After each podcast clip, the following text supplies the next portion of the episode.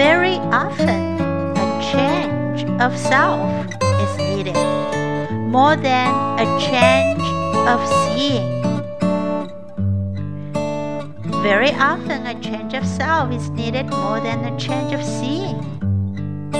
By Arthur Christopher Benson.